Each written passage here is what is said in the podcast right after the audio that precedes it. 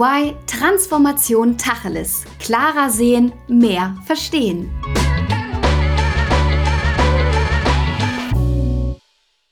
Herzlich willkommen zu einer neuen Folge von EY Transformation Tacheles. Mein Name ist Alissa Stein und ich möchte mit euch direkt in das heutige Thema einsteigen.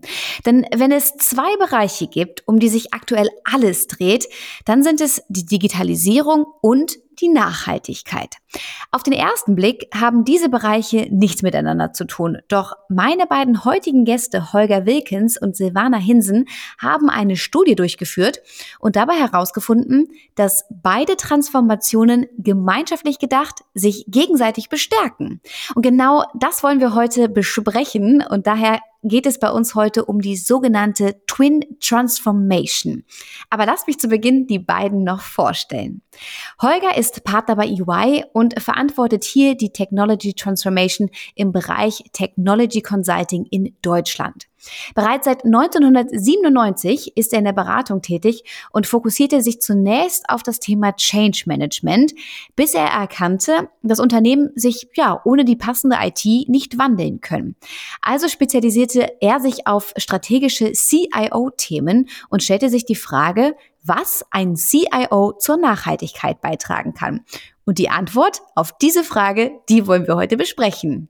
Silvana arbeitet als Managerin bei EY im Bereich Technology Transformation. Sie ist studierte Wirtschaftsinformatikerin und promoviert aktuell. Aus diesem Kontext heraus entstand auch die Studie, über die wir heute sprechen möchten. Ihr inhaltlicher Schwerpunkt liegt auf den Auswirkungen von Technologie auf Menschen, Unternehmen und insbesondere auf die Umwelt. Auch der Umgang mit sich selbst ist ihr besonders wichtig, weshalb sie neben dem Job noch Kraftsport ausübt. Wow. Hallo ihr beiden, schön, dass ihr heute dabei seid. Hallo, vielen Dank für die Einladung. Hallo, es freut mich auch hier zu sein. Ich möchte direkt mit euch ins Thema einsteigen und mit unseren Entweder-Oder-Fragen starten. Das heißt, ihr müsst euch bitte immer für eine der beiden Antwortmöglichkeiten entscheiden, okay? Hört sich gut an. Okay, auf geht's. Gut, dann fangen wir mal mit der ersten an. Ja, womit tun sich Unternehmen schwerer? Mit der Transformation der Nachhaltigkeit oder der Digitalisierung, Silvana? Ich würde sagen, im Moment mit der Nachhaltigkeit, weil Digitalisierung ist bei vielen Unternehmen schon lange auf der Agenda. Sie kämpfen zwar noch damit, aber es gibt mehr Erfahrung. Und jetzt kommt zusätzlich noch der Druck der Nachhaltigkeit, womit Unternehmen jetzt erstmal lernen müssen, umzugehen es auf die strategische Agenda zu bringen und mit Digitalisierungsthemen zu verbinden. Wunderbar. Holger, wie ist deine Meinung? Ich sehe das genauso. Digitalisierung ist seit über zehn Jahren in aller Munde und es gibt ganz viele Initiativen dazu und Nachhaltigkeit gewinnt mehr und mehr an Bedeutung. Und das zusammenzubringen ist äh, für mich der entscheidende Punkt. Also von daher aktuell noch Nachhaltigkeit. Okay. Dann Henne-Ei-Prinzip. Wer kommt denn zuerst? Die Digitalisierung oder die Nachhaltigkeit, Holger? Aus meiner Sicht von der Nachhaltigkeit denken, das macht am meisten Sinn. Digitalisierung läuft schon in vielen Unternehmen, wird schon angestoßen. Aber wenn jetzt noch die Nachhaltigkeit dazukommt, deswegen auch zuerst gedacht, ähm, das löst nochmal ganz neue Treiber aus, ganz neue Möglichkeiten, auch an Investments, an Gelder zu kommen und so weiter und so fort. Die ganze ESG-Thematik spiegelt sich darum. Von daher ganz klar, die Henne ist, äh, oder zuerst ist es die Nachhaltigkeit im Vordergrund. Spannend, damit habe ich nicht gerechnet. Silvana, was sagst du? Ich komme mal aus der historischen Entwicklung und würde sagen, die Digitalisierung, weil sie halt zuerst da war, die technologische Entwicklung treibt sich, also geht halt schnell voran. Und Nachhaltigkeit kommt jetzt quasi on top und hilft aber auch, Digitalisierung oder die Möglichkeiten in einen Rahmen zu packen, einen Gestaltungsrahmen zu geben, dass man das zielgerichtete einsetzen kann. Mhm. Die dritte Entweder-oder-Frage lautet Technologie oder Mensch. Wer steht denn im Fokus bei der Twin Transformation? Silvana, starte bitte. Ganz klar der Mensch, denn die Technologie kann noch so toll sein, wenn der Mensch sie nicht einsetzt, ist sie eigentlich wertlos. Technologie ist nur ein Mittel zum Zweck, um bestimmte Ziele zu erreichen, um gewisse Initiativen umzusetzen. Und der Mensch ist derjenige, der das hier hebeln kann, um sie zielgerichtet einzusetzen, die Technologie. Holger, auf deine Antwort bin ich jetzt gespannt, weil du ja erst den Menschenansatz sozusagen hattest und dich dann nochmal auf die Technologie fokussiert hast. Ich sehe es aber leider genauso wie Silvana. Von daher keine, keine Streitdiskussion. Der Mensch steht im Mittelpunkt von allem, was wir tun. Unternehmen haben als Zweck natürlich auch Menschen zu dienen und dementsprechend steht der Mensch hier ganz klar im Vordergrund. Mhm. Wunderbar. Und dann unsere vierte und letzte Entweder-Oder-Frage lautet Kultur oder Plan. Was macht denn mehr Sinn? Zu enablen oder doch besser genauer planen, Holger?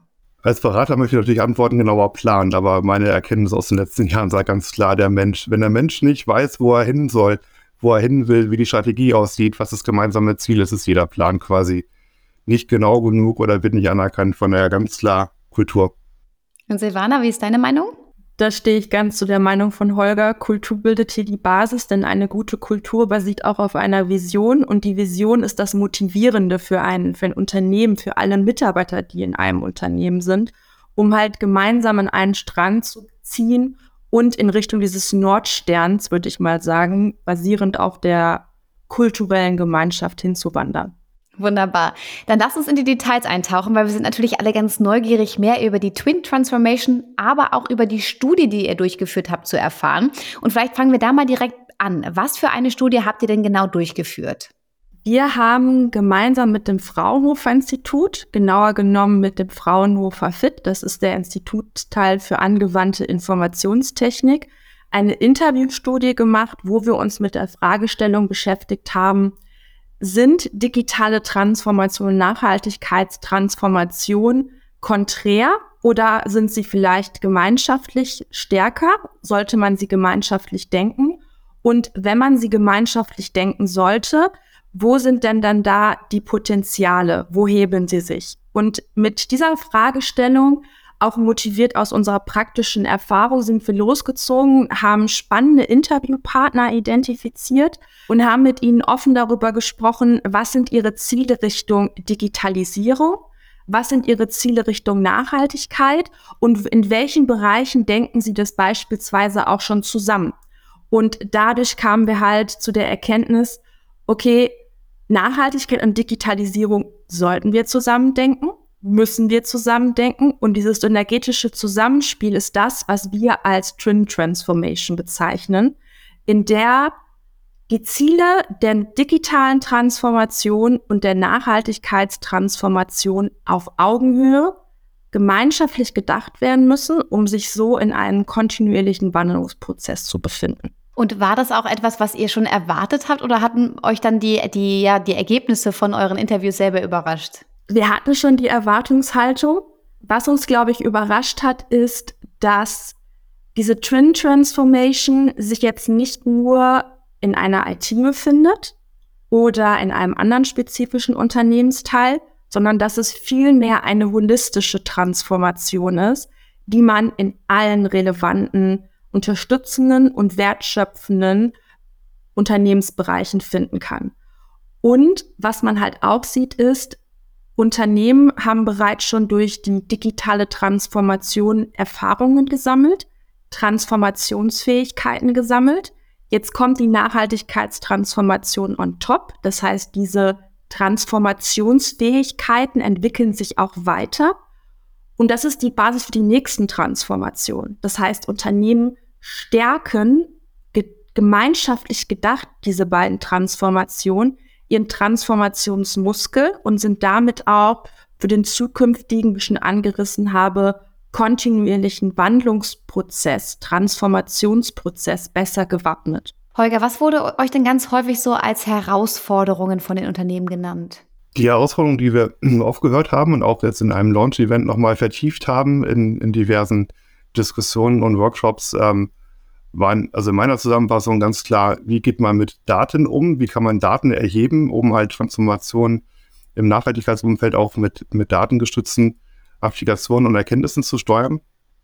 Ähm, die zweite Herausforderung, die wir gehört haben, ist natürlich, wie kann, wie kann der Mensch, wie kann der Mitarbeiter mitgenommen werden? Und auch da die Frage, muss jemand erst enabled werden oder brauchen wir erst die Pilotprojekte, um, um erste Erfolge zu erzielen? Und da kommt auch die Antwort von mir her, Wahrscheinlich brauchen wir beides und ähm, es geht nicht ohne die Menschen. Also Kulturfragen ist als zentraler Aspekt neben den Datenaspekten ganz wesentlich und eine neue Erkenntnis, die wir, glaube ich, in der Studie gar nicht so erwartet haben, Silvana, fand ich, war die Frage, wie kann denn das ganze Thema Finanzen eine Rolle spielen? Ne? Also die Finanzabteilung, Finanzprozesse und so weiter und so fort.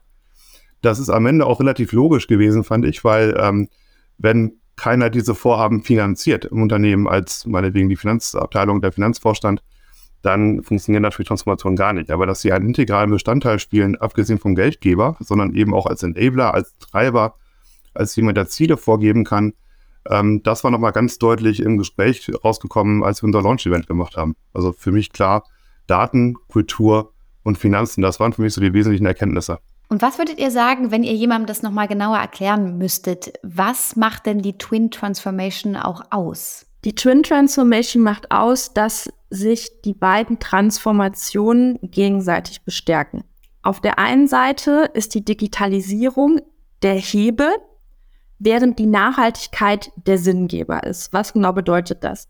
Die Digitalisierung bringt als Hebel mit bei, mit rein, dass Unternehmen ihre IT-Landschaft nachhaltig gestalten können. Nehmen wir das Beispiel Datencenter. Das sollten, damit könnten sich viele identifizieren. Das heißt, die Unternehmen haben sich mehr ihre eigene Datencenter-Struktur oder ihre eigenen Datenrechenzentren sondern ziehen ihre Datencenter jetzt in die Cloud um. Dadurch sollten sie mehr Emissionen sparen. Das andere ist, dass man gedacht wieder Digitalisierung als Hebel nun unternehmensweite Nachhaltigkeitsinitiativen umsetzen kann. Das bezieht sich auch auf Geschäftsmodelle. Denkt man an den, an den klassischen Automobilhersteller.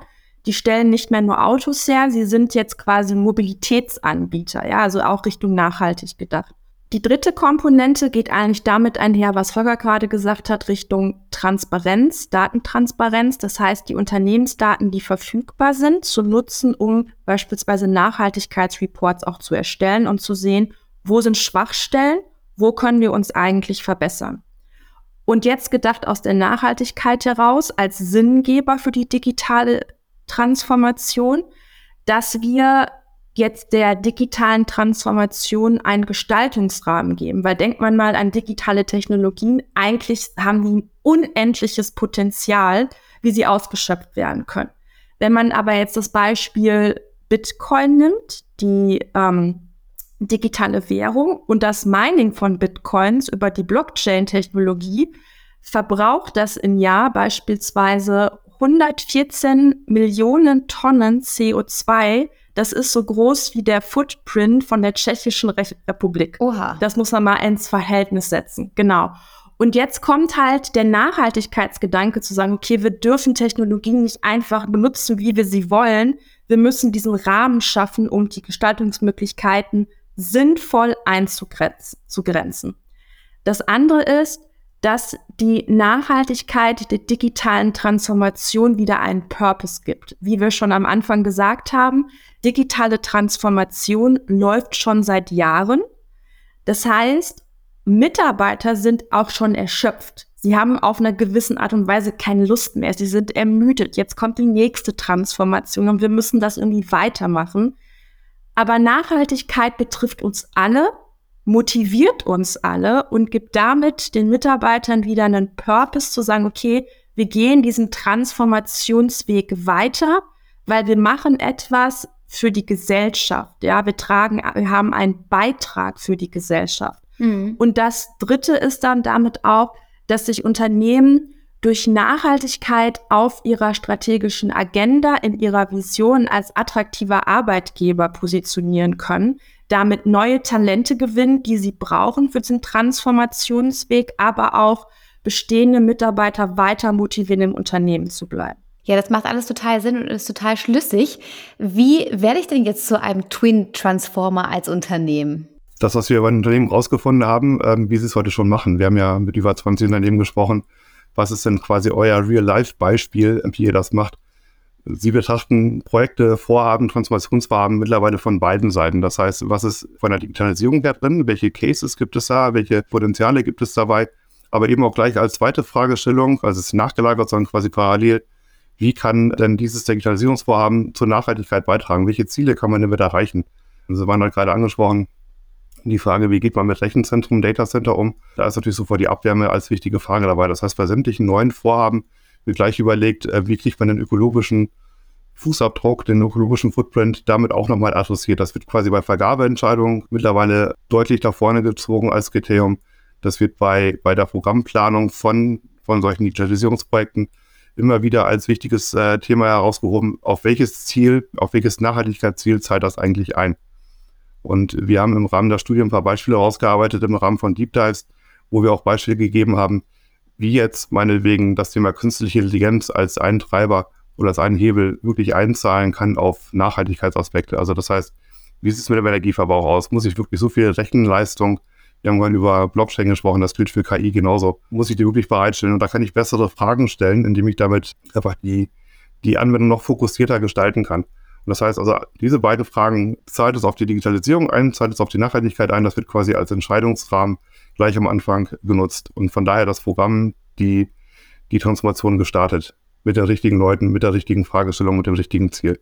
Aber es ist ein spannender Aspekt, den du auch gerade genannt hattest, denn du hast gesagt, viele Unternehmen haben auch schon diesen Ansatz.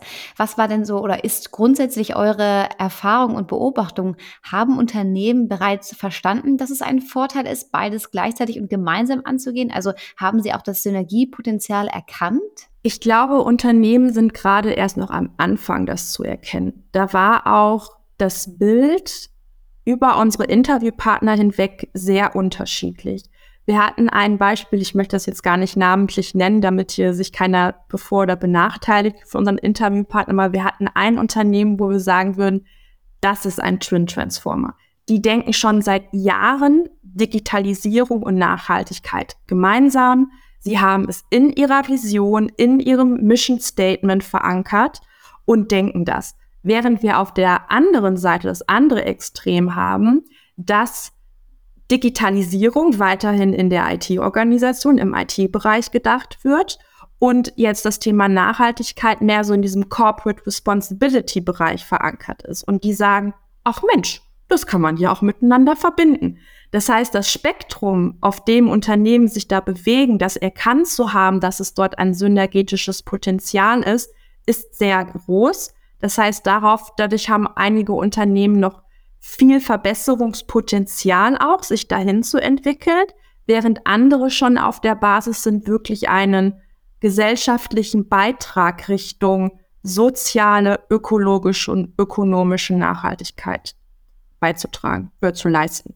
Habt ihr vielleicht noch weitere Beispiele auch aus der Praxis? Weil ich finde, dadurch wird es so, so eindeutig. Du hattest es ja mit den Rechnen, Rechenzentren auch genannt, dass man das ja auch in die Cloud verlagern kann. Gibt es auch weitere solcher Beispiele?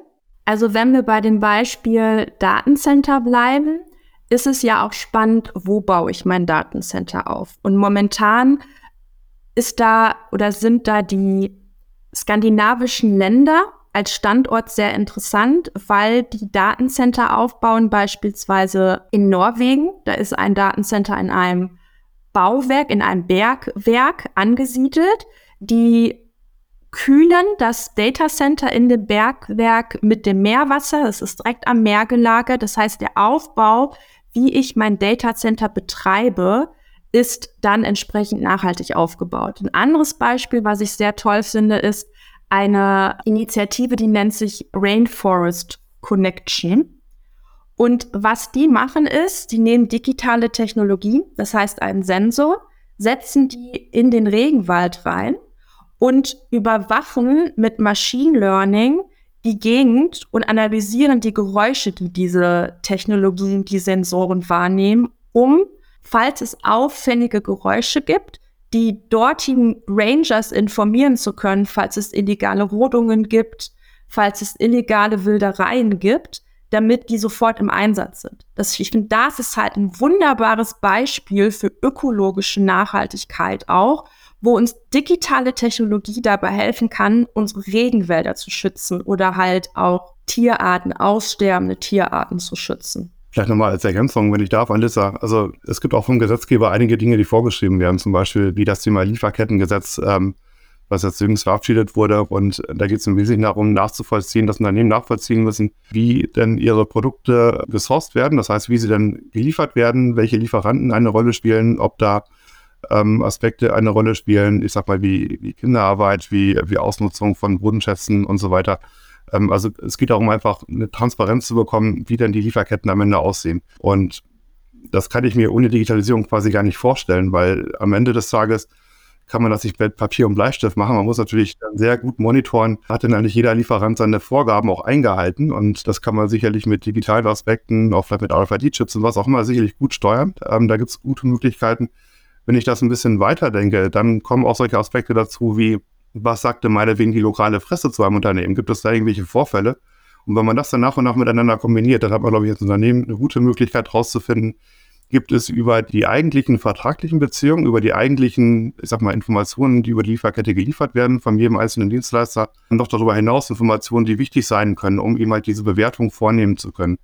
Und da kann ich mir eine Kombination von verschiedenen Medien, also wie gesagt, also Informationen von Lieferanten, Presseartikel, vielleicht von Umweltverbänden und so weiter und so fort, sehr gut vorstellen, dass sie ein gesamtes Bild für das Unternehmen geben können, um halt nicht nur dem Gesetz zu entsprechen, sondern wirklich auch mit gutem Gewissen sagen zu können, wir sind an der Stelle, sagen wir, gut aufgestellt. Wir wissen, was wir in die Produkte verbauen. Und wenn ich mir meinetwegen Autos anschaue, wir haben gerade über Automobil gesprochen, da, da fließen einige 10.000 Teile in so ein Auto rein und das kann man nicht von Hand verfolgen.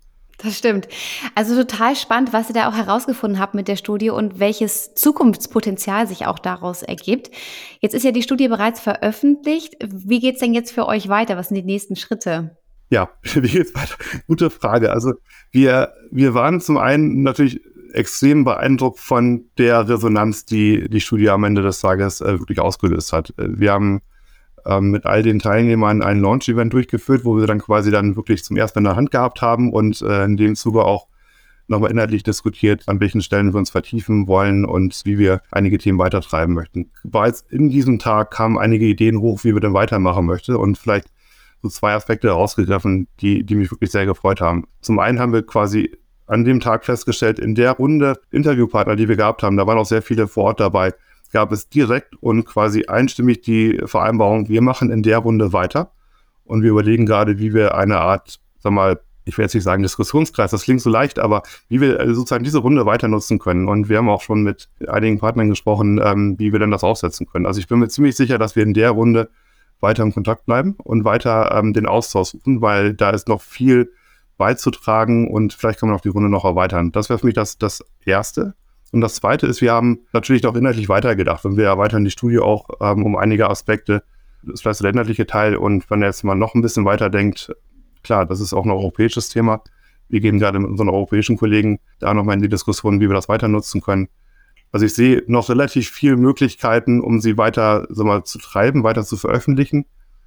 Aber natürlich möchten wir auch, dass Unternehmen verstehen, was wir da rausgearbeitet haben. Das heißt, ähm, die Diskussion mit weiteren Unternehmen zu führen, wie kann meinetwegen unser Kompass genutzt werden, wie können die Erkenntnisse, die wir benutzt, äh, ausgearbeitet haben, wie können die für Unternehmen auch nutzbar gemacht werden, wie kann man beide Themen zusammentreiben.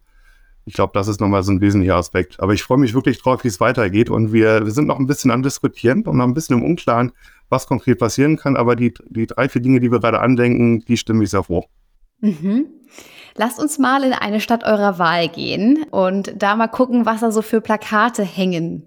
Was wäre denn auf eurem Plakat drauf? Silvana, magst du vielleicht hier einmal anfangen? Ja, wenn ich an ein Plakat denke, dann sehe ich da ein sehr buntes Plakat. Bunt in Form von, dass wir Mensch, Natur und Technologie integriert denken und bunt auch in Form von wirklich sozialer Nachhaltigkeit, dass wir eine bunt gemischte Gesellschaft sind, wo alle ihren, ihren Stellenwert haben und auch gleichberechtigt handeln dürfen und was für mich halt draufstehen würde als, als Leitsatz, sich kontinuierlich wandeln, um eine digitale und nachhaltige Zukunft zu gestalten. Das können wir alle für uns selber persönlich auch mitnehmen. Dankeschön.